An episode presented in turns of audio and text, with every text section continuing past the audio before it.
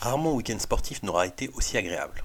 Entre la victoire au rugby dans le crunch contre les Anglais pour remporter le tournoi destination, le retour au premier plan de Ferrari pour le premier Grand Prix de la saison de Formule 1, les matchs de foot du championnat ce week-end en France mais aussi à l'étranger avec notamment la splendide victoire de Barcelone sur le Real Madrid, je n'ai pas arrêté. Que d'émotions pour les fans de sport.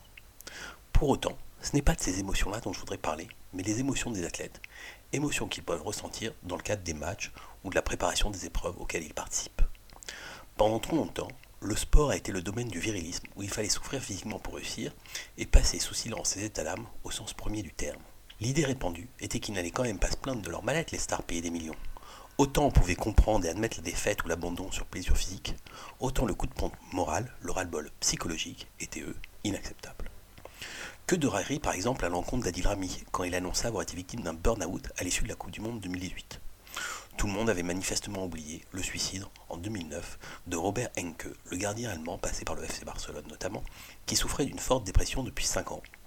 Dépression dont il ne parlait à personne dans son club puisque les athlètes professionnels sont censés non pas être des hommes, mais des surhommes.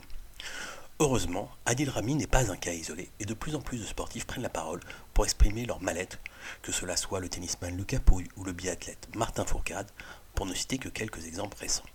Pour autant, ce n'est que lorsque Naomi Osaka, la championne de tennis, a annoncé qu'elle ne participerait pas à Roland Garros l'année dernière, ou lorsque Simon Biles annonce son retrait des compétitions de gymnastique des Jeux Olympiques de Tokyo, que la planète s'en émeut, autant poussée par l'impact sur les audiences de ces défections que par la situation de ces athlètes.